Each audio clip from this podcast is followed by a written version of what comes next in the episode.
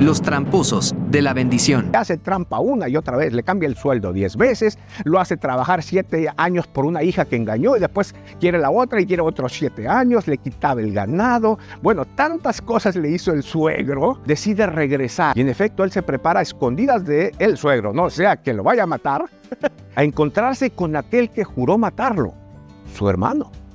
En el camino, en efecto, pues él va preocupado, angustiado, va en crisis, ansioso, hace una serie de estrategias, le manda regalitos, le manda unos mensajeros que al regreso dicen, y sí, vimos a tu hermano, y ahí viene también a tu encuentro y trae a 400 hombres con él. Y él se espanta, trae a 400 y dice, ¿para qué tantos? Este me va a matar y traigo a mis hijos y traigo a mis esposas.